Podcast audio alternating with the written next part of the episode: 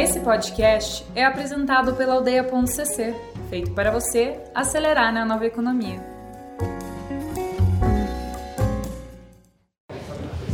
Boa noite a todos. Boa noite. Gente, uma honra estar recebendo vocês aqui e uma honra muito grande estar recebendo o Alfonso também. É, vou colocar aqui meu, meu reloginho para rodar, porque eu sei que às vezes a gente fica bastante tempo conversando. É, sejam todos muito bem-vindos, é muito legal. É, acho que para mim e para o time da aldeia, assim, é, toda vez que a gente faz um chamado desse, é, aliás, toda vez que a gente tem a possibilidade de fazer um encontro desse, é, com o conteúdo que a gente imagina que a gente vai ter aqui, é, e aparece tanta gente assim, e, e, vocês apareceram, apareceu muita gente, bastante gente qualificada, é, e a gente tem uma lotação total, a gente fica muito, muito, muito feliz e muito, muito, muito honrado e, e é meio que ver o nosso propósito é, se realizando. Assim. Então, queria agradecer muito vocês por estarem aqui, agradecer muito ao Alfonso também por estar aqui. É, ah, sim. É, então a gente vê que o nosso propósito está sendo cumprido, assim, e, e, toda vez que isso acontece é, é uma delícia, assim, para todo mundo que está é, se esforçando, é, é, é, a melhor coisa que pode acontecer. É, então, obrigado a todos vocês, obrigado ao Alfonso por estar aí também. Imagino que sua rotina seja de vários tipos de correrias, assim, porque pelo pouco que eu te conheço, eu, eu vi o Alfonso algumas vezes, é, uma delas num Smart Fail na aldeia, que ele foi falar sobre é, todas as coisas que deram errado para as coisas darem certo, né? E, e, e, faltou tempo ali, porque tinha bastante coisa. É, e de, depois vi ele mais algumas vezes. Eu, eu, participei do, do Circus, que é a festa de fim de ano do Events, que é, também merece um capítulo à parte, assim, da, do, seria mais uns 45 minutos de conversa. É, então, é, é, uma honra estar podendo ficar 45 minutos é, para ouvir tua história aqui. Muito obrigado por isso. É, e daí, contando um pouco sobre a cerimônia de hoje, assim, vocês estão fazendo parte de uma comunidade global de empreendedores, que é a maior comunidade é, de empreendedores independentes do mundo, que é o Startup Grind, que é uma iniciativa é, do Google for Entrepreneurs. É, e essa iniciativa visa justamente isso, assim, fomentar o empreendedorismo, e principalmente o empreendedorismo de startup, no mundo inteiro. É, e, e, a gente tem um protocolo assim, a ser seguido, que é o formato que, é, que a gente vai usar aqui, que é um formato apaixonante. Assim, então, é, o Alfonso não vai apresentar slides, ninguém vai assistir slides hoje, não sei se vocês ficam felizes ou tristes com isso, mas é muito legal, né? E, mas a gente vai ouvir uma história é, da pessoa que está aqui na frente para falar para vocês. Então, agora eu já falei pra caramba, eu queria deixar um pouco pro Alfonso, assim, é, fazer um resumo de quem você é e o que é o Ebanks, assim, nesse momento, e depois eu vou emendar mais algumas perguntas.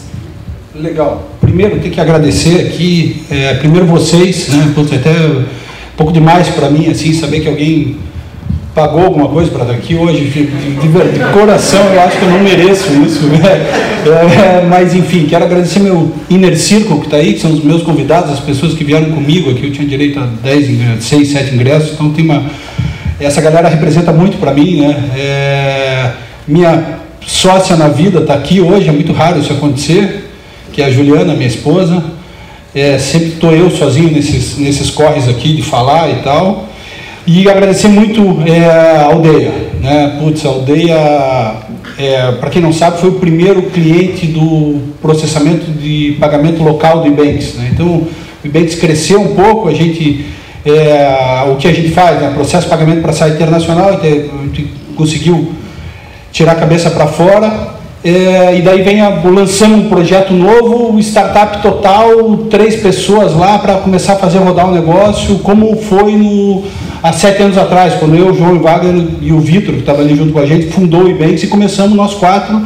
O processamento local foi igualzinho. E a gente precisava de um primeiro cliente e o primeiro cliente foram vocês. Pô, então, de coração, obrigado, né? E agora já, já estamos escalando esse negócio, mas é, nunca vamos esquecer que o primeiro grande, primeiro cliente do, do, do Ibanks local foi, foi a aldeia. Então, quando veio o convite, eu falei na hora, é, dentro e ainda mais sem slide, né? Que a slide mente muito, parece aquela coisa de só sucesso, né? Que realmente não é. Então, estou é, aqui para contar a nossa história aí com, com, com muito prazer. Valeu, mestre. E vamos começar então do começo. Aliás, vamos começar de hoje. É, o Alfonso me falou assim, cara, tô felizão porque eu acordei às quatro da manhã e estava mergulhando. Sim. Você é um mergulhador? Eu acabei me tornando mergulhador, né? mergulho, mergulho livre, né? faço é, pesca submarina, então você é, sem, sem auxílio de, de, de oxigênio, né? então é a apneia e hoje, então como a, como a gente imagina maluca, meio, sempre tivemos, né, meio 24 por 7, assim, trabalha direto, vai para casa fim de semana, e-mail, telefone, celular, é, e não tem muita férias também, eu não sou um cara de tirar, putz, férias é uma coisa que não, eu até vejo a galera tirando férias e falo, puta merda, mas é, a Ju não gosta muito disso, né, é, então a nossa vida é assim, né, é um dia atrás do outro, então, e quando dá uma janela o meu hobby hoje é pesca submarina, então não tem muito dia, não dá, ah, domingo eu vou, domingo não dá para ir, eu queria ir de sábado domingo, mas não dava, também tem a família agora, que é super legal, tá em casa, e hoje era um dia chave, amanhã entra uma frente fria, entrou hoje, na verdade já me dei mal, mas é, quatro e meia da manhã, acordei hoje, é, encontrei um brother meu, vamos lá, é, carro, Paranaguá, chegamos lá às seis e meia da manhã em Paranaguá, é, mais uma hora até a Ilha da Figueira, mergulhamos o dia inteiro, é, até as três voltamos para estar tá aqui com vocês. Né? É, não, não foi uma, não foi uma, como tudo na vida, né? Você acha que vai lá arrebentar, matar peixão, troféu e tal? Não, voltamos com um peixinho só. Mas o que valeu foi o dia, né? Foi um, pô, tá, tô, tô, tô zerado aqui. É, tava, tava bonito o dia hoje, né, para pegar um. Né? Faz total sentido. é.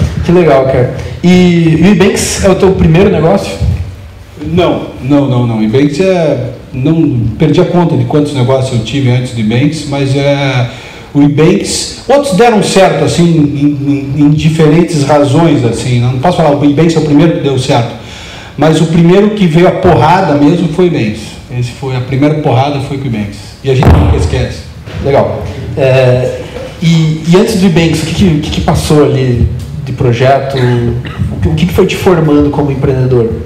Eu acho que puta, eu sempre quis ser sócio de todo mundo, né? Então, é, quando eu fui advogado no tempo da minha vida, os caras chegavam lá com um problema para eu resolver, eu via aquele problema do cara uma oportunidade e logo eu queria estar sócio do cara, pô, vamos resolver isso aqui junto e tal.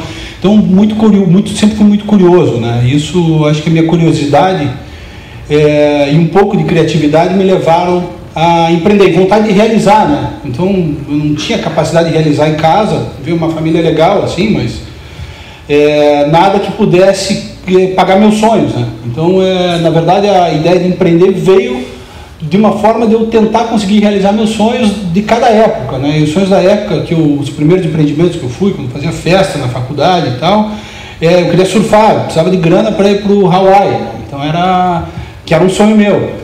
Então é, sempre nasceu de uma necessidade de, de, de, conquistar alguma coisa. Pô, que legal.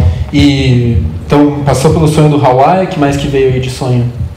Puta, passou o sonho do Hawaii, passou o sonho de é, putz, saltar de paraquedas, por exemplo, que tive minha carreira, saltei, de, fiz mais ou menos uns mil saltos, então cheguei lá é, e daí, daí veio sonhos difíceis também de voltar a andar, que teve essa agenda na minha vida em 2005, quando me, me acidentei saltando de paraquedas, e, daí é, você está preparado para essas mudanças, preparado para essas mudanças de uma forma é, feliz de encarar a vida, né? dando risada, não risada, mas dando risada mesmo. Puta, tem um problema, é, é isso que eu tenho para hoje, né? E foi assim também nessa, nesse desafio grande que eu tive, e não foram só esse, né? Teve vários outros mas é, encarando a coisa assim com, com positividade, né? com alegria. Você, você ficou quanto tempo sem conseguir andar?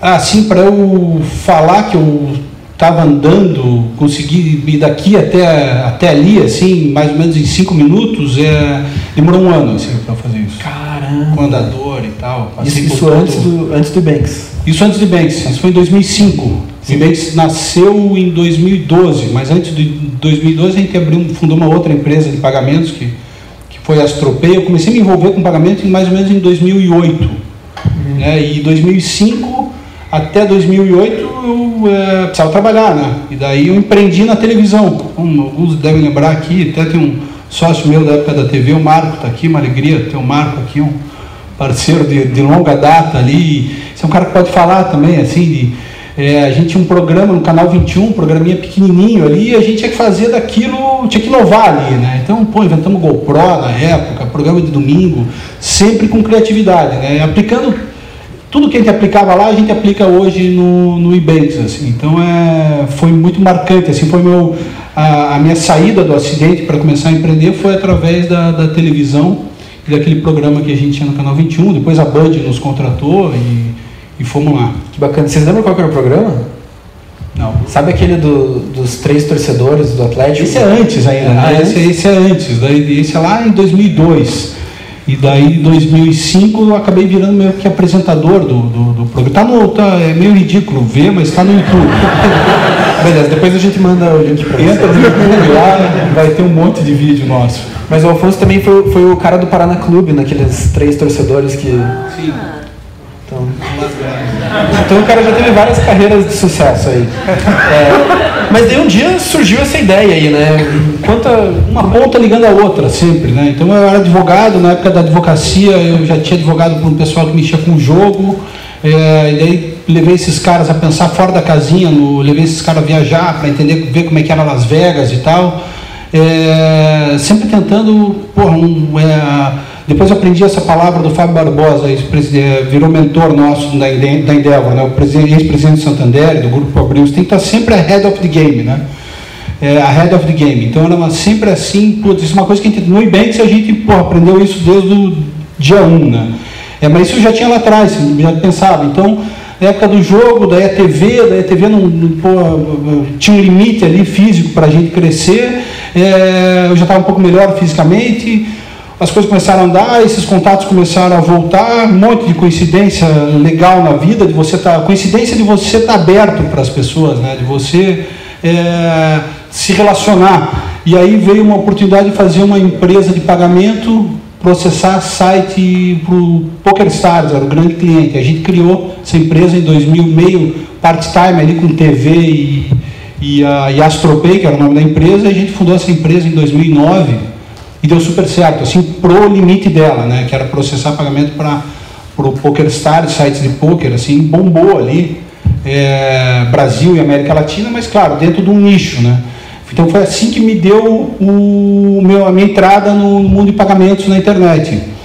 E só que puta, eu logo vi ali um, dois meses que era legal, que eu tinha me estabelecido ali financeiramente, eu tinha lá uns, tá, eu acho que já uns 36, 37 anos, é, consegui ali dar entrada num apartamento, por exemplo, é, que é o sonho de muita gente nova e não devia ser, né? Comprar um apartamento devia ser o último sonho.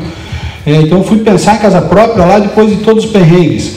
E aí naquela no começo dessa empresa começou a dar certo, falei, puta, é um puta negócio legal, processar pagamento para site internacional, mas eu não vou conseguir chegar na Amazon aqui com essa governança, com esse tipo de cliente e tal. Então, naquele começo eu já fui construindo minha saída, que demorou dois anos, né? E achar os sócios certos. Essa é uma coisa fundamental, né? É, puta, eu achei o Wagner, o João, é, complementares, nós três, um cara completamente diferente do outro.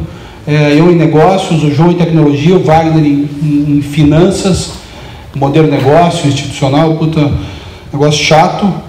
É, e daí a gente tinha já, que, aí, nasceu um nome, o nome foi legal, né? Como é que nasceu o nome Banks? Foi, claro, a gente copiou de alguém, né? Eu copiei de alguém esse nome. Foi o primeiro investimento, com pouca grana lá, eu fui lá e paguei 2 mil dólares no, no domínio Ebanks. Era para ser iBanks de iPhone, né? Mas estava dominado já e esse estava para vender. E eu falei, eu acho que é até mais legal e compramos e e daí foi um primeiro ano sofrido e a gente conquistou o nosso primeiro. O Ebanks deu a primeira grande salto em 2013, né? Quando a gente conseguiu convencer o Alibaba, o AliExpress a processar com a gente, né? Cara, E essa, é uma história engraçada. Isso que eu ia falar.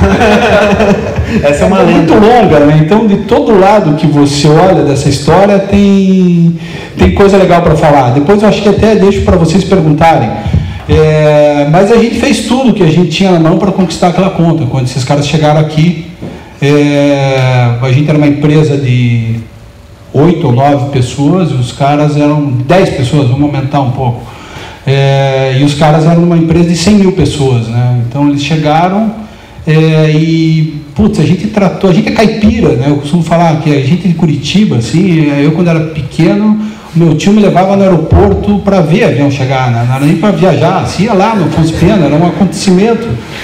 É, e até hoje, até hoje, é, eu vou levar pessoas no aeroporto, assim, que vêm visitar o Banks. É, naturalmente, assim, não é forçar barra. Pô, tem mais coisa mais importante fazer, mas eu, pô, tá legal, tá, como é que está indo? Eu estou indo para o aeroporto, pega um Uber, não, eu levo você. É, então, os chineses, quando vieram, foi a mesma coisa. Nós fomos buscar os caras no aeroporto. Eu viajo, eu agora não tenho viajado tanto, tem bastante gente lá para viajar no meu lugar. Mas todas as principais viagens do Ibanks no começo era eu que fazia, porque era eu o vendedor. É, nunca ninguém foi me pegar no aeroporto, lugar nenhum do mundo, cara. Nunca. China, nada, né? É, isso a gente faz naturalmente. Então, quando esses chineses vieram, a gente tratou esses caras como nossos irmãos, né? cuidamos deles, ensinamos eles, a gente levava eles no. no eles, ah, vamos na, precisamos ir na Cielo, né? que era, queria ser nossa concorrente na época. A gente levava os caras na Cielo. Ficava lá embaixo, que nem os mané esperando. Os caras subiam, desciam, e daí como é que foi lá? Pô, daí, e daí nisso a gente estava amigo e os caras confiavam na gente. O lance do tamo junto que a gente fala. É, e aconteceu, né? E aconteceu, e daí essa, esse acontecer foi por um monte de coisa, tipo, vocês têm é, reembolso automatizado no, no API de vocês? Eu falava, tenho. Anteci não, não tinha, né? mas eu não estava mentindo. Eu estava antecipando uma verdade que eu ia ter aquele negócio. E aí eu falava para o João, João, porra, é aí, então me manda o API puta, mando, pode deixar que eu mando, mas agora é tarde, estou sem meu computador aqui e tal. E o João lá codando lá o, o refund automatizado e no dia seguinte ia. Esse tipo de coisa né, que, que a gente fez. E no dia antes de começar, no dia antes de começar o, o, o primeiro pagamento do Alibaba, o amanhã vai live o negócio. Pô, estava lá. Demorou essa história da primeira visita até ir live, é coisa de um ano um ano. Primeira conversa, tal, sem parar, integração, lá, lá, um ano. Chegou no Go Live Date, é, agosto de 2013, os caras. O Afonso ia começar hoje, mas é, surgiu um problema aqui, o compliance nosso aqui pegou, viu que vocês são uma empresa muito pequena, é, não tem balanço publicado e tal. É, a gente vai precisar de uma calção. Eu falei, mas como assim calção? É, a gente vai precisar de um dinheiro aqui para vocês colocarem na frente, que é um milhão de dólares. Caramba! Um milhão e de aí? dólares. Não, não tinha nem. Pô, mas esse é um negócio legal. Não se desespere, né? Não demonstre fraqueza. Tenha medo, mas não demonstre medo, né? Essa é... e daí você fala assim, ok, eu num Skype call com vídeo ali com o chinês, falei é um milhão de dólares. Não, não teria problema mas eu só preciso entender para quê e tal. Daí fui convencendo o cara que não precisava de um milhão, ele queria uma cobertura de um dia. Eu falei que a operação não ia ser tão grande e fui tentando trazer o número mais para baixo possível. É, e falei 100 mil, ele falou, não, mas 100 mil não vai cobrir o dia. Eu falei, então 200 mil, beleza. Então eu falei, então amanhã eu te mando. Não tinha 200 mil dólares também. E daí, porra, daí vamos para... João Wagner chamou um cara do Itaú, que era um puta parceiro nosso, é até hoje. Carlos, precisamos de 200 mil dólares. Pô, não, como que vou dar 200 mil dólares para você? Não sei e tal. Pô, daí colocamos carro em garantia. Carro, João, tá, passa aí teu dute aqui do carro. Eu, Alfonso e tal, tal. Juntamos três, quatro carros. Até o Carlos do Itaú colocou o carro dele. Né? e, e, levantamos 200 mil. Tinha um pouco de dinheiro no caixa ali e tal. Levantamos a grama, pum, tá lá. Pagamos 200 mil dólares, começou o resto da história. Até hoje não nos devolveram esses 200 mil até hoje está é? lá esse, esse Pô, estão devendo, então. Não, é devendo, mas se, às vezes a gente cobra. Pô, aqueles os caras ah, não é comigo e tal. Ficou para lá. Não, mas é, valeu como garantia, né? Hum?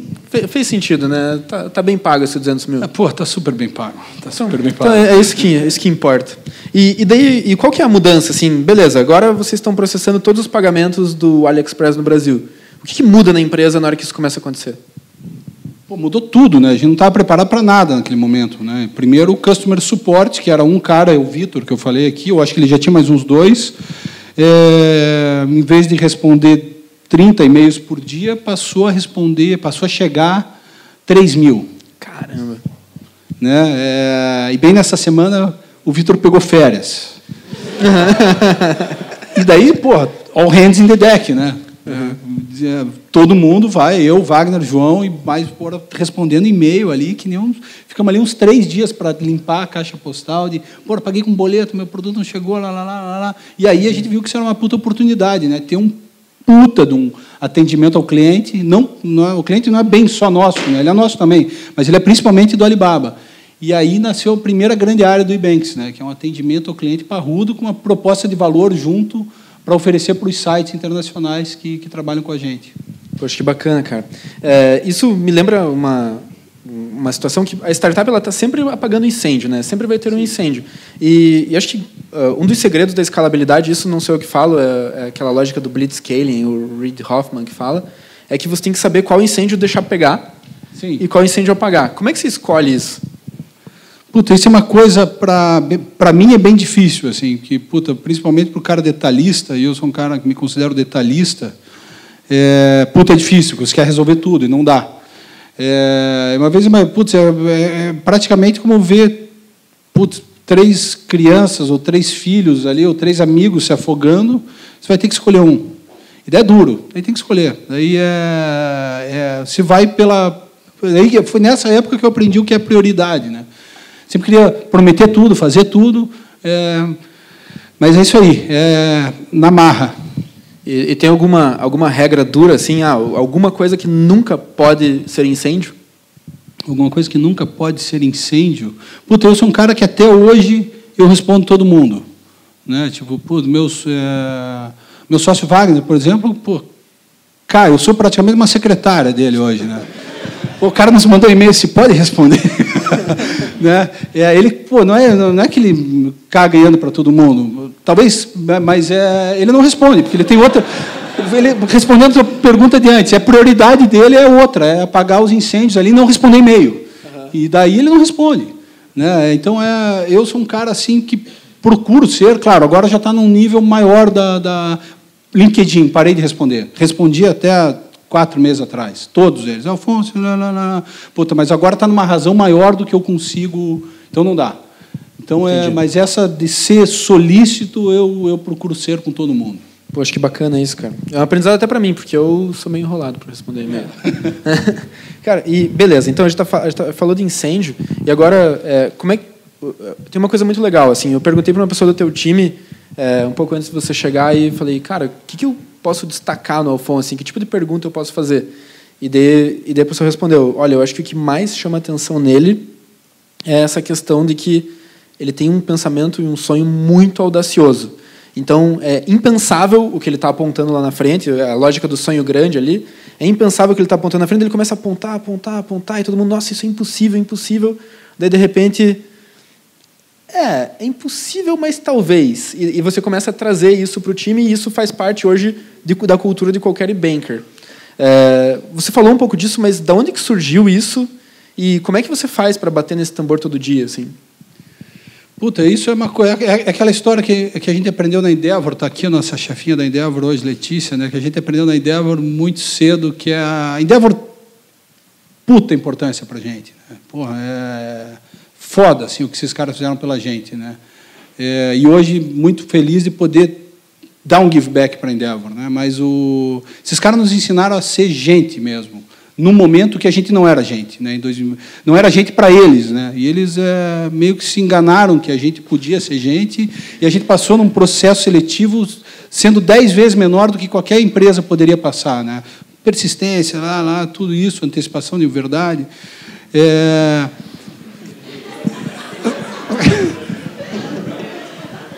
na, nessa história da Endeavor tem uma história legal, porque a gente processava, quando a gente entrou na Endeavor, TPV é o nosso volume, né, é o principal métrica nossa. A gente processava 2 milhões de reais. E qualquer empresa no ano, primeiro ano, qualquer empresa para entrar na Endeavor, ela precisa faturar 2 milhões no mínimo. Né? E a gente processava 2 milhões, então faturava 100 mil por aí. Né? Então, é, mas daí eu falei assim, mas, mas, vamos falar que o processamento é o faturamento. Aí a gente chega na. Os caras não dá, Alfonso, tem que ser. É, e acabamos passando. É, então, é, é, um perrengue do caralho foi passar. No, essa é outra. Um, um, dia a gente escreve, mas o, que eu queria te responder, vai que dá. É, a gente aprendeu isso com eles lá, vai que dá. Né? Então, puta, você seta uma barra lá. E daí, mais ou menos, se chega perto ali dessa, puta, não, se, se chegou aqui, dá para ir para lá. E dá para. Então, é, é, assim que a gente que a gente pensa. Essa, o sonho grande não está pronto lá na frente. Uhum, legal. O sonho grande, não, não, não sei, eu quero. Putz, a gente. Então, a gente vai cada vez. Vai indo e vamos indo, né? Sabendo que podemos se fuder amanhã também. Sim. Essa, isso faz muito parte da nossa cultura. Né? Então, é, sabendo que. É, então, a gente vive muito assim, a gente se prepara para o pior sempre. Essa, uhum. é, essa, é um, essa é uma coisa nossa. Legal. É, e uma, uma, vez, emendando o assunto Endeavor aí, é, eu fiz parte do programa Scale Up da Endeavor pela Aldeia, né, que é um programa super legal de início lá. É, e, e, eu tive uma mentoria muito bacana com um dos mentores lá, e ele, e ele contou que tinha. Teve, é, o cara tinha uma carreira de 40, 50 anos. Ele falou assim: tem três momentos cruciais de decisões que eu tive que tomar na minha carreira. E só três. E o cara contou os três lá, que eram os três momentos dele. É, se você fosse apontar um, dois ou três momentos cruciais da tua carreira, é, quais seriam esses momentos? Puto, o primeiro foi conseguir fazer essa venda para o Alibaba. Né? Esse foi um momento puta, cru, uh, crucial na nossa, na, na, nossa, na nossa trajetória. Né? Isso mudou, mudou tudo. Né? Mudou a empresa, mudou a gente, mudou os sócios, mudou mudou o mercado. Né? Então, essa, esse foi. Antes disso, se eu pudesse falar, é, ser aprovado como empreendedor Endeavor. Assim, né? Porra, os exemplos que a gente teve na, na, na nossa rede assim, é, foi, foram muito marcantes para nós. O apoio que a gente teve da rede foi. Porra, a gente era um Zé Mané. Zé Mané não era, mas a gente era um Zé Bosta. Né? Foi uma empresinha pequenininha ali, porra mas os caras, isso é uma coisa legal para a gente levar para a vida, né? Ouça e receba e escute todo mundo. Pô, esse cara que está lá, é, ele tem muita coisa para fazer. Então, do nosso lado, a gente estava lá, pô, pequeno, começando. Todos esses heróis aí que a gente ouviu falar no mundo do empreendedorismo brasileiro, é, que tem a ver com o nosso negócio, nos receberam e gastaram horas lá com a gente, nos falando, vão por aqui, vão por ali, vocês vão se fuder aqui, não faça isso, fale com esse cara. É, e isso foi, foi e é, né? Ontem teve uma mentoria é, sinistra né, para nós, assim, fazia tempo que a gente não fazia. É, foi e é muito importante. Então, Endeavor, Alibaba, e a terceira vai acontecer ainda. Opa, mas tá, tá, tá, no radar assim ou ainda tá para acontecer? Tá no radar, mas muda sempre, né? É, ah, a terceira dá para falar, por exemplo, quando quando a FTV entrou. Vamos falar as três que já aconteceram. Quando a FTV entrou, que é um fundo de private equity americano, é, entrou, comprou 20% do Ebanks, uma transa, um valuation, isso é público, então eu posso falar. E a gente é muito transparente também, ainda mais estando aqui nesse, nesse circuito que a gente está é, num valuation de 150 milhões de dólares, que foi é, 500 milhões de na, no dólar da época foram 500 milhões de reais, meio bi de reais. É, isso faz dois anos atrás. E, putz, isso foi marcante, assim. Isso foi marcante, né, em todos os sentidos. Né. Que legal, cara. Muito massa. É, e, e você deve ter mudado de papel muitas vezes né, ao longo de Banks, desde motorista de, de, de chinês até é, vendedor e tal, e vai evoluindo o papel. Como que é a tua rotina hoje? Qual que é, qual que é, qual que é o teu papel hoje lá dentro? Putz, eu, eu tenho uma eu tenho uma uma coisa firme na minha cabeça. Hoje nós temos 500, 600 pessoas, né? Então a gente era tinha 480 pessoas até ontem e a gente comprou uma uma, uma empresa aqui de Curitiba super legal e viraram todos, eram, tinham 120 pessoas lá e viraram todos e-bankers. Né? Então, a gente agora somos 600. É, e eu tenho uma ideia fixa na minha cabeça de que, puta, eu não posso e não quero mais fazer nada. Nada. Nada, nada, nada. Não quero fazer nada. Né? Eu quero estar com a minha cabeça é, livre. né, para poder. Eu quero só pensar, né? Eu, eu, acho que essa seria a melhor forma de eu, de eu contribuir para a empresa, né? Mas você ainda, puta, você ainda porra, apaga incêndio, mas claro, eu fui, eu fui diminuindo tudo, então, né? Então chegou uma, chegou uma época agora, um ano ou dois anos atrás, que eu não tinha nenhuma área respondendo para mim. Uhum. Então, vendas foi a última. Né? E a empresa cresceu, quando tinha lá, tinha mais ou menos 100 pessoas embaixo de cada um, e eu fui me liberando dessas áreas para os meus sócios, né, e outros e bem que foi, foi crescendo, é, até o momento, e daí eu calculei um pouco errado, que chegou uma hora que eu não tinha ninguém, ninguém mesmo, era só eu e queria fazer um monte de coisa e não dava fazer tudo sozinho. Daí eu montei um time super pequeno agora, que responde para mim, que são três pessoas, é, que é um time de visibilidade. É, que é um projeto de governança meu, né, que eu bem, bem, é uma coisa super legal que eu convido aqui todo mundo que quiser conhecer. É, então eu toco hoje, claro, além de estar junto com o João e, e com o Wagner na, no processo de decisão, é, o decisão de banks é um negócio legal. São três pessoas completamente diferentes, com, é, com stakes diferentes, com equity diferente, é, que não tem nada a ver com é, pô, as decisões são tomadas em unanimidade. Né? Então, é, nós três sentamos, vamos fazer, vamos. Não tem aquela de um, puta, se um não quer, lá dois não fazem. Sabe? Tem que convencer o cara. É, gente já tentamos fazer, não, o João não quer ir nessa, vamos nós dois. Dá merda lá na frente, não dava certo. Então, é, então essa questão da, da, da, da tomada de decisão é muito importante, por unanimidade. Eu não sei se isso é certo ou errado, mas para a gente deu certo. E o time de visibilidade, que, o que, que eu fiz? O Ibanks hoje é um organismo vivo lá, com um monte de coisa acontecendo, um monte de projeto ao mesmo tempo, projetos grandes.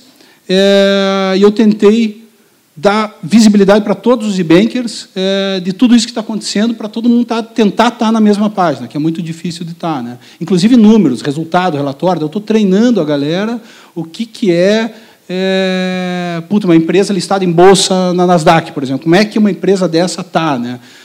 Puta negócio chato, pegar auditoria, que opera em oito países, é, consolidar tudo, fazer um puta relatório, é, além dos projetos. Né? Então, a minha missão hoje no, no eBanks é um negócio chamado IPO Readiness, longe de, de pensar em, mas é, é, é beneficiário, é, é, é bom para a empresa, entende? Você está com tudo em ordem. Então, é isso que eu faço hoje em dia. Poxa, muito legal. É, no, o, o Ebanks tem um eventão lá de final de ano que eles contam como é que foi o ano, depois contam como é que eles imaginam para o ano que vem. E daí teve uma participação lá de uma pessoa da Endeavor que ela ela ela contou lá para todo mundo tal que o Ebanks era a empresa do portfólio da Endeavor nacional que mais cresce, né? Era, era, era essa? Não, foi, não, foi assim. Ela, o Ebanks foi a empresa a menor empresa na história aprovada pela Endeavor, né, lá em 2012 é, e no final de 2018, que foi ano passado, a, e hoje são 70 empresas, só empresa foda na Endeavor, né, não, é, vamos falar, a gente terminou 2018 como a maior empresa do portfólio. Né? Poxa, que legal. Então essa foi um, puta, isso foi muito legal. Tá. E o, o que que o que que eles viram em vocês quando vocês entraram como a menor empresa? obviamente tamanho não foi. Fome, né? A gente já era mais velho nessa época, então é, todo, eu já estava perto dos 40. É, então tinha fome, tinha conhecimento, tinha fracasso, né? De todo mundo ali tinha história triste para contar. É, mas conhecimento era muito importante, né? Tinha um, tinha um, tinha um mercado gigante, né? Então eles sabiam. Então tinha uma série de fatores ali é, que nos ajudaram ali a, a, a, entrar, assim, mas esses aí que eu, que eu citei, eu acho que é, são alguns dos principais. Que show! E, e, nesse mesmo evento lá, também teve uma coisa que me chamou muita atenção, é, que foi os patrocínios que vocês fazem para atletas. É, tem qual, qual é o teu, teu escopo de escolha assim de patrocínio e investimento desse tipo? Puta, isso, aí eu sou meio egoísta, né? Então, é, meus sócios não, não, não me enchem muito saco nesse, nesse, nesse ponto, né? É, e daí eles deixam eu fazer o que eu quero. E, puta, eu, como falei aqui, surf, paraquedismo, pesca submarina, esporte super adrenalina, né? Então, adrenalina... E a nossa vida é adrenalizante, né? É, porra, é, é faca no pescoço o tempo todo. E, claro, daí a gente foi para o lado da adrenalina. Né? Então, é, e o time, isso é uma coisa que, pô, hoje está o pessoal que gere o time aí, super legal também. É, e daí começamos a apoiar gente com esse DNA, né, de superação e adrenalina. E daí chegou tudo amigo nosso que foram se juntando. Não é só, não é compadril, né? é porrada, né? Pega o Diogo Ratacheski, um cara que se acidentou na mesma época que eu, é cadeirante que, puta, falou, vou correr o Ironman, né? É, como assim? Correu o Ironman? Foi lá e correu o Ironman. Ganhou o Ironman. Então, é, então, o atleta que está com a gente lá representa, a, é a nossa cara. É, e aí temos o surf skate, né, que hoje é o nosso foco para não abrir muito, então a gente decidiu apoiar surf skate. Então hoje tem puta, uma alegria poder apoiar um atleta de Matinhos aqui, que é o Peterson, que está correndo o W Circuito Mundial, primeira divisão, é, com a nossa marca, pô, legal para cacete. E agora estamos apoiando a Luara, que vem de Matinhos, que quer chegar no WCT, que tomara que chegue com a nossa. E daí tem a galera do skate também, que quebram os guris, são três, três três capeta que a gente tem lá no, né, os caras são os pôr diabo na terra. Os tem 11 anos, 10 anos de idade, o Gui cura e desce mega rampa, né? É, vai ser convidado para o X Games do ano que vem com 11 anos, vai ser o atleta mais novo a ser convidado para correr a categoria profissional.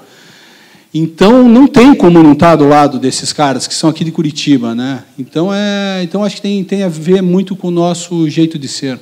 Que show, cara. É, eu acho que o jeito de ser de Banks é muito característico. Assim, eu que já participei de algumas interfaces pela aldeia ou pessoalmente com o Banks, é, dá para ver muito isso. Assim, vocês têm um DNA muito forte, assim, e, e eu tenho certeza que essa cultura, olhando para você e conversando contigo, veio muito de ti, mas ela já não é mais só você. Assim, acho que tem, não, tem um exército não, não, legal aí. Longe de ser. O, o que ficou meu ali é o, puto, eu acho que um pouco do exemplo, assim, em alguns pontos, assim. E, pô, tô super feliz com isso, que alguns exemplos meus ali, pô, trabalho duro, por exemplo, ali 10 às 10, que é no mínimo ali um, uma, uma, uma jornadinha de trabalho nossa ali. É, alguns exemplos ali ficaram, assim, sabe? Porque, puta, gestão, a coisa evoluiu tanto, assim, que é, ainda bem que, que, que não sou eu, tem gente muito melhor que eu para estar tá lá gerindo e tal. Então, é, é, a questão do exemplo assim, é uma coisa muito forte para a gente. Dá para contratar uns profissionais bons? assim. Puta, ficar... isso é uma coisa legal. Isso é uma isso é coisa legal. Que isso massa. é uma coisa legal. Né? Isso é muito legal. Que legal. E, e agora sobre mercado, assim, startup, empreendedores, eu imagino que boa parte daqui das pessoas sejam empreendedores ou são pessoas que estão tentando encontrar insights de mercado. Como que você enxerga o nosso mercado de Curitiba? Que conselho você dá para essas pessoas? É, o que, que você você deve falar com bastante gente que está começando ou que está tocando seu negócio. O que, que você geralmente fala para essas pessoas? A gente tem, eu acho que você já, já sabe do nosso fundo, né? A gente criou um fundo que chama High Capital, é, High de HI de Honey Island, que é a Ilha do Mel, que é um lugar que a gente gosta. É, já está no segundo fundo, então a gente investiu em quatro ou cinco empresas no, no primeiro fundo, que foi um milhão e meio de reais que a gente colocou, dinheiro dos fundadores do Banks. Isso já atrás, lá atrás, faz uns três anos. E deram super bem. Uma, uma delas é uma empresa que, que se tornou Ibanks agora. É, ou seja, pagamos 40 milhões na empresa, né? saiu caro. é, pô, então essa é uma alegria de, de poder. Pô, não tenho o que falar. Isso é, isso é isso emociona, entendeu? De pegar quatro empresas que não tinham ninguém lá, só os fundadores, como a gente. E essas quatro empresas hoje, cinco, né? É, elas fazer uma, um cálculo rápido aqui para baixo, devem empregar perto de umas 400 pessoas essas essas quatro empresas assim que começaram há três anos atrás. É, puta, isso não tem preço, né? E daí depois se vira lançar um fundo 2, e daí já crescia um fundo de um milhão e meio para 6 milhões, daí com apoio do ecossistema, gente colocando dinheiro junto ali.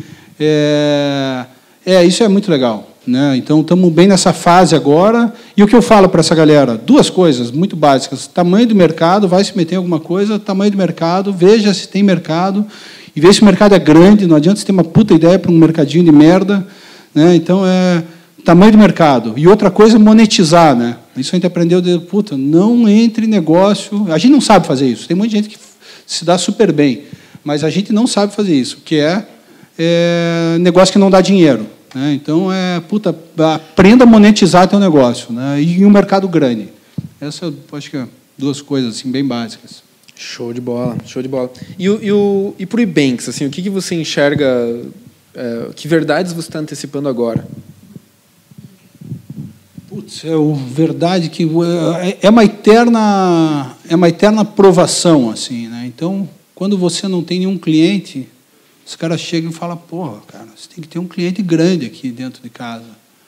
Né? Daí você fala: "Porra, tá bom, tem razão". Daí você vai lá e conquista um, cliente grande, animal, tipo Alibaba. Você fala: "Porra, agora detonamos, somos bom pra cacete". É, daí o cara chega, esse mesmo cara ou outro, fala: puta, mas um cliente não dá. Você tem que ter dez clientes grandes.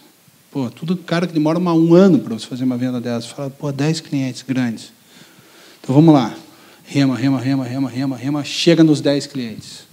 É, daí o negócio explode. Daí é, os caras chegam e falam, puta, mas só tem 10 clientes grandes, cara. Você, você precisa de 100 clientes grandes. E daí não para, entendeu? E daí não para. Daí você tem que ir atrás disso. E no, no, no nosso caso, é, eu já falei para o Wagner e para o João uma vez, se eu pudesse dar um freeze no Ebanks, assim, e congelar, é, eu teria congelado o Ebanks há uns três anos atrás, se eu soubesse que aquilo ali ia para o resto da minha vida, né, que ia ser aquele negócio ali, faturar tanto, lucro líquido de tanto ali por mês, pô, tava, tava legal. Eu, pô, se eu, só que isso não acontece. Né? No nosso caso, crescer, mercado financeiro, porrada, Cielo, regulatório, Banco Central, é, mercado internacional que a gente está, competidor que vai entrar, grande. Puta, nosso caso, onde a gente está inserido, crescer é sobreviver. Entendeu? Então, a gente, se a gente não crescer, a gente não vai sobreviver. Então, é uma questão de pura sobrevivência. Por mais louco que possa parecer. Então a gente só vai sobreviver, né? Sobreviver se a gente crescer, crescer e tentar crescer o mais rápido possível. Show. E qual que é o tamanho que dá para ficar? Puta, dá para ficar grande. o pior que dá para ficar grande, cara. Esse que é o negócio. É, e é uma coisa maluca esse negócio de ficar grande, porque quanto maior você fica e, e acha que dá para ficar, é inversamente proporcional à, à, tua sensação de capacidade, sabe? Você fala assim, porra, mas como, né, que a gente está que a gente tá aqui assim? Por quê, né? É, então é, é uma briga assim, é, é uma briga diária, mas dá para ficar grande, dá para ficar grande. Esse negócio, esse deal que aconteceu com a gente é, aconteceu há dois anos atrás, então a, a primeira meta é por tirar esse e o mercado te dá essas o mercado te dá essas réguas assim, né? Então o mercado te dá essas réguas. Puta, uma empresa que vale mais um bi, então isso acaba sendo naturalmente, né, para você ir para lá. Não é porque você quer, não é ganância, não é por, daí entra o lance da sobrevivência, mas puta, esse é o próximo próximo grande passo do é chegar nesse que eu acho que a gente talvez até já esteja, mas a gente precisa estar tá nesse nesse patamar, entende? Patamar do bi. Patamar do bi. Exatamente. Que legal, cara. É um bom, é um bom sonho, né? A ser realizado e sim, sim. É, e depois do bi acho que dá para chegar mais também, né? Daí dá. Aí eu acho. Muito legal. É, cara, eu, é, o tempo está esgotando aqui para a parte da conversa, mas eu queria pegar um conselho teu que é um conselho talvez difícil de dar, assim. É, se essa galera tivesse 100 reais no bolso, é, onde que você diria para eles gastarem esses 100 reais para avançar no negócio deles, na carreira deles, em qualquer direção legal da vida deles? E 100 reais no bolso precisa gastar, pô, é, vendas, né? Vendas, puta, é, all-in vendas, né?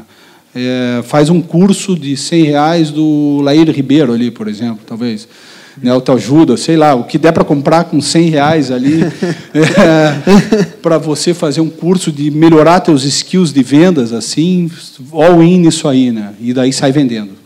Show de bola, que maravilha, cara. Ó, tá dando certinho o nosso tempo agora. E seguindo o protocolo do evento, então é, o meu papel começa a desaparecer aqui e entra o papel de vocês. A gente tem aí previsto é, 15 minutos de, de perguntas e tal. É, Alguém gostaria de perguntar alguma coisa? É, sempre, sempre tem uma pessoa corajosa assim que, que resol... ali ó. Peraí, só, só vou colocar no microfone aqui que eu acho que a gente fica com a gravação. Queria saber qual que é o número de empresas que vocês gerenciam hoje né? Não são muitas. A gente gerencia o Ebanks, né, que é uma empresa, que é a empresa mãe. É a, claro, o Ebanks ele tem vários outros Ebanks ao redor do mundo. Então tem o Ebanks no Chile, na Colômbia, no Peru. Então a holding do Ebanks ela ela envolve mais ou menos umas 10 ou 12 empresas ao redor do mundo, né? Então é... e daí claro, daí tem algumas empresas que a gente investe, mas a gente não quer ter a gestão dessas empresas, né? A gente é só é, investidor e ajuda esses caras é, com o nosso exemplo e com os nossos erros e acertos a crescer. Mas gerenciando o pagamento, qual é o número? Ah, o número de empresas que a gente gerencia pagamento, que a gente oferece o nosso serviço, ah, hoje a gente já passou de mil. É, mais de mil sites do mundo todo é, utilizam é, os serviços do Ebanks no Brasil e na América Latina. E mais de 50 milhões, 52 milhões é, de pessoas já pagaram através do Ebanks. 50 milhões? 52 milhões de pessoas. Parabéns. Ah. Olha só, ah, consegui. E qual que é o volume de processado no último no ano? processado, ano passado a gente processou é, 6 bilhões de dólares, 6 bilhões de reais, 1,5 bi de dólares. É, esse ano a gente tinha uma meta de processar 2 bilhões de dólares, né, crescer é, uns 40%. É, mas agora, com, com, a, com essa aquisição que a gente fez, a gente vai passar. Então, a gente vai chegar próximo, ainda mais com o Ibanks local, que você ajudou a fundar. Obrigado de novo. Está ajudando mesmo. Pô. É, a gente vai chegar... A meta é chegar em 10 bilhões de, de, de reais esse ano. Legal. E uma dúvida, é, como que você vê a comoditiza- comoditização do mercado de meios de pagamento? Assim, como vocês estão sempre à frente e, e deixam de competir com grandes players ou entrantes de fora? Boa pergunta. É, excelente pergunta, na verdade. A gente sempre soube que ia e vai virar commodity, né? mas a gente teve a sorte de, ao escolher fazer meio de pagamento para site internacional, é, envolvendo câmbio, cross-border, regulação, era um negócio mais complicado que o pagamento local aqui, que é onde a empresa quase não aparece no, nem para o usuário final, nem para o cliente. Né? Então, a gente tem vários serviços agregados que a gente prestou desde o início, primeiro sendo, a gente falou no começo da conversa aqui, o atendimento ao cliente, é, e vários outros. Fraude, por exemplo, a gente que faz, aprovação, é a gente que trabalha para o cara da marketing, a gente ajuda o cara a fazer marketing para vender mais no Brasil, é, tanto marketing B2B como marketing B2C. né? Então a gente tentou fazer do Ebanks uma empresa de tudo menos commodity.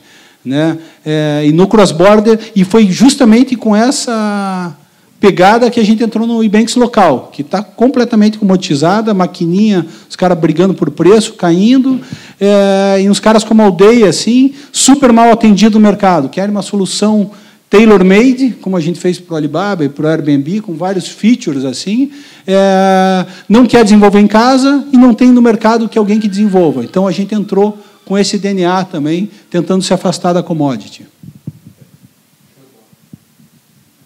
Ô, Alfonso, é, você comentou sobre a regulação, Bacen, né? Queria saber é, o quanto isso te trava hoje, o quanto isso te segura para esse crescimento aí todo. Né? Isso te atrapalha muito hoje ou não? Só me ajudou, na verdade. Nunca me atrapalhou. né? porque a gente veio. Eu aprendi uma coisa de um mentor nosso.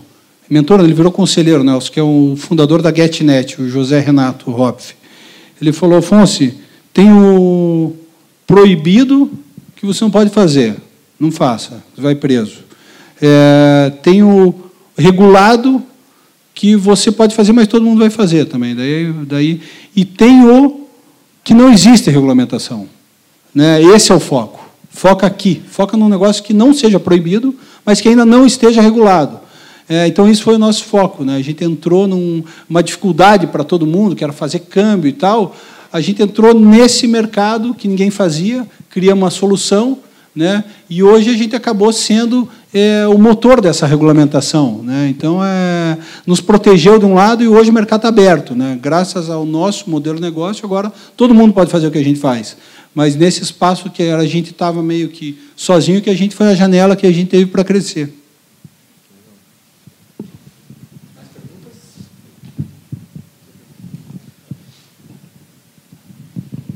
Boa noite, Afonso. É, eu tenho um lado é, vendedor não tão forte assim, né? Então às vezes eu tenho um pouco de receio de falar um pouco mais para fazer uma venda. Eu queria saber qual que foi a maior verdade que você antecipou para realizar uma venda. Aí. Puta, foram tantas, né? Não sei, assim, uma, assim, puta, foram tantas, assim. Daqui a pouco eu me lembro uma e falo, volto aqui nessa pergunta, mas é, é puta, sempre parece um pouquinho maior que você é, sabe? Na, no processo de venda, assim, você tem que, claro, senão você tem que ficar no limiar ali da, da realidade e da ficção, né? Então você, mas puta, você tem que é como uma mesa de, de, de é como uma mesa de pôquer, né? Você está numa é uma grande mesa de pôquer isso aí. É, e às vezes tem que saber blefar. Né? É, então, é, é, essa questão da antecipação de verdade não é, não é nosso. Puta, todo mundo né? É, faz parte da história do vendedor. assim E, e não é só antecipar uma verdade, é, é você fantasiar, é você ser criativo, é você contar uma história para o cara assim, super legal. É, é muito mais assim capturar a atenção é, da, da contraparte do que você só antecipar uma verdade. Mas eu me lembro de uma história, te conto aí. Quem mais? Quem mais? Se tivesse que dar uma receita de sucesso para o empreendedor, quanto por cento de xadrez, quanto por cento de pôquer, quanto por cento de truco? Puta, eu acho que é uma.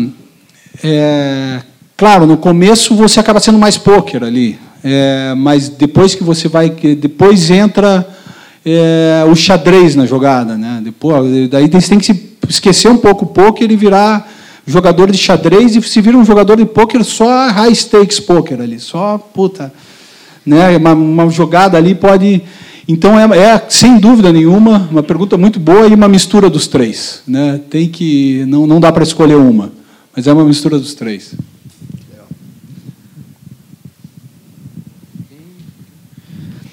Diga, Kleber. Eu queria saber como que vocês tomam uma decisão para essas startups que vocês vão investir agora, na real, e o que, que vocês estão buscando. A gente, claro, tem uma pessoa espetacular lá na, na, na, hoje que é a gestora da, da High Capital, que é a Mariana. Ela era ex-diretora geral da Endeavor no Paraná e trabalhou um tempão na Endeavor e, e daí foi trabalhar com a gente. Então ela que ela que toca o negócio. Não, não temos nada a ver com a a gente participa da reunião do conselho ali e tal, mas primeiro empresas com alto poder de crescimento, é, o empreendedor de mão na massa, né, com conhecimento, de preferência que sejam complementares entre eles. Uma coisa que a gente olha bastante hoje em dia é ter um tech founder na empresa. É, é fundamental ter um tech founder ali carregado de equity ali, não adianta ser um cara contratado. É, então, acho que essas coisas são as, as, primeiras coisas. Daí, claro, o tamanho do mercado que ela está.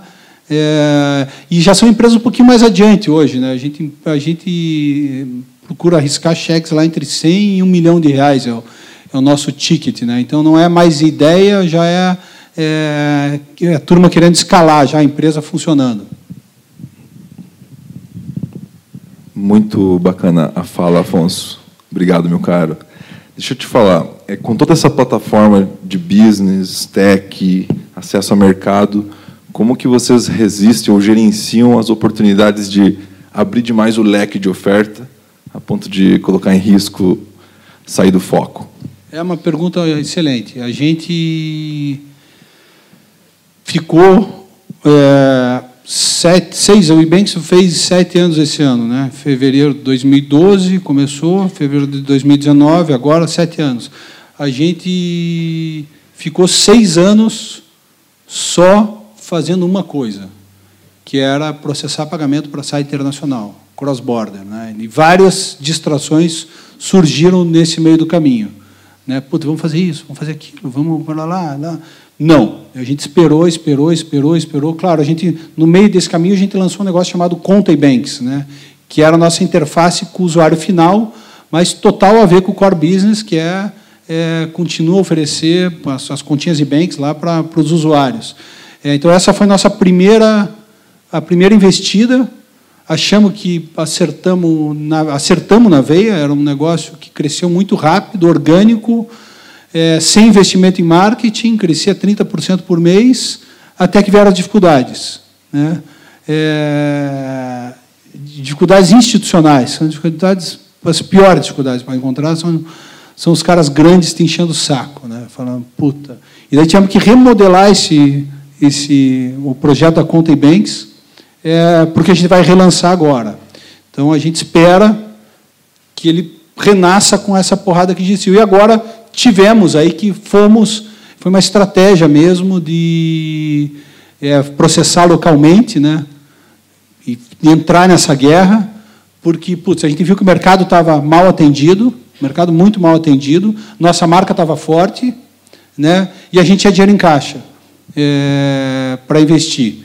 Então foi uma, uma conjuntura de fatores ali e o mercado nosso é, começou, a gente chegou assim, começou a começamos a chegar num tamanho ali que estava ficando muito difícil crescer. Né? A América, a América do Sul é uma razão grande de crescimento nossa, mas então era era o momento. Mas veja, foram seis anos inteiros é, até a gente tomar a decisão dessa. Legal.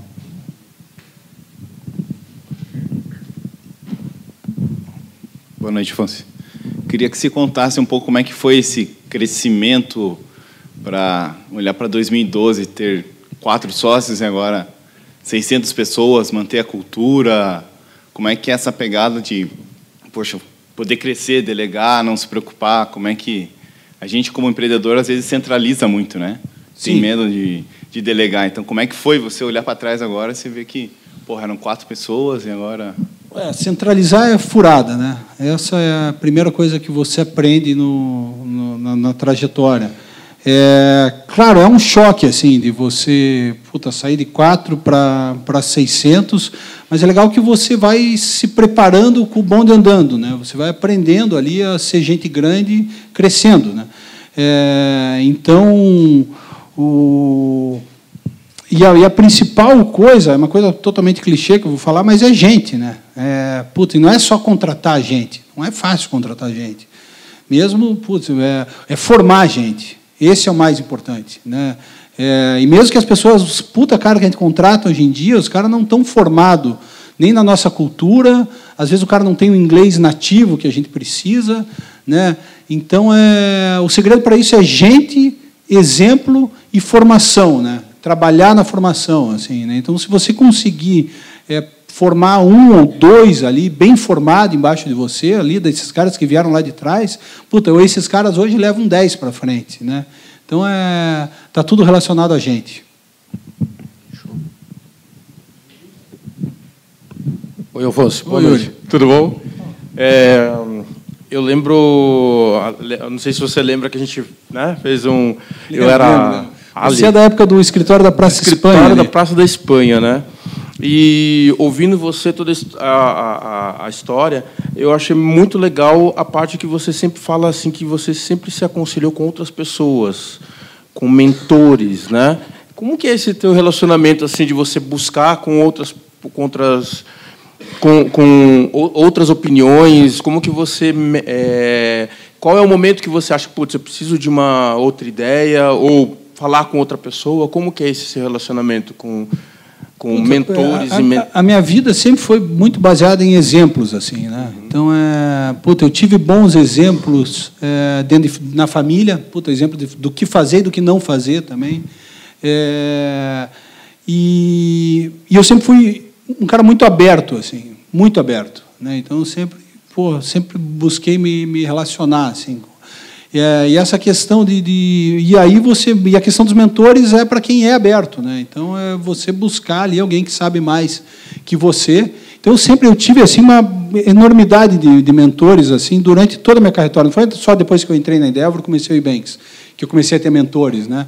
Essas mentorias assim, pô, por exemplo, quando eu tinha um, um amigo, um sócio na advocacia, gênio, né? Puta, eu preficava- procurava ficar do lado do cara ali, aprender o máximo que eu pudesse ao lado dessa pessoa. Enquanto as, as pessoas achavam, não, esse cara, puta, fala demais, não sei o quê, pô, para mim, não.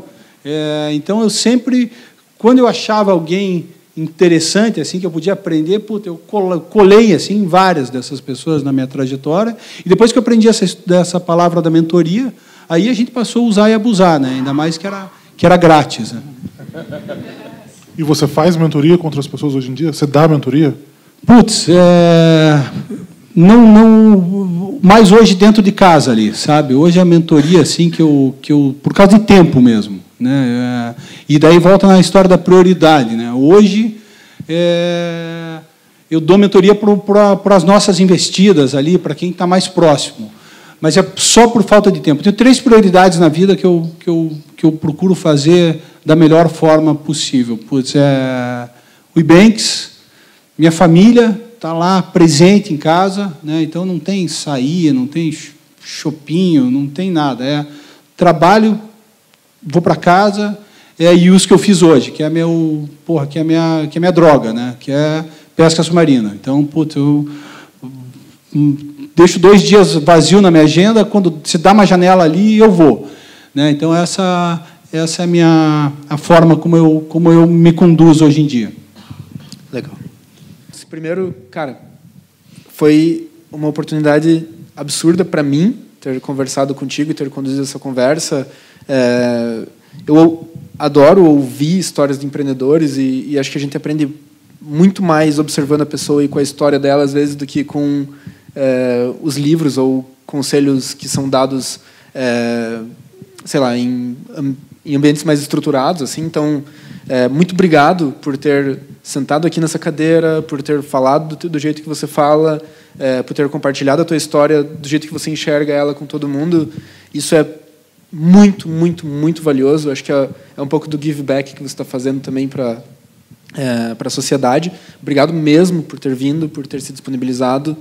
É, e daí também queria agradecer a todo mundo por, por estar aqui, assim, pela atenção de todos, é, por terem sido essa plateia maravilhosa que encheu de perguntas depois e ouviu com uma atenção absurda, assim, enquanto você falava, eu olhava um pouco para a cara de todo mundo e estava todo mundo assim, tipo, absorvendo mesmo, assim, isso é muito legal, é muito difícil você ver isso acontecer, é, então, parabéns para todos os envolvidos, acho que a gente fez um, um time muito legal hoje, é, e queria pedir uma salva de palmas para todo mundo.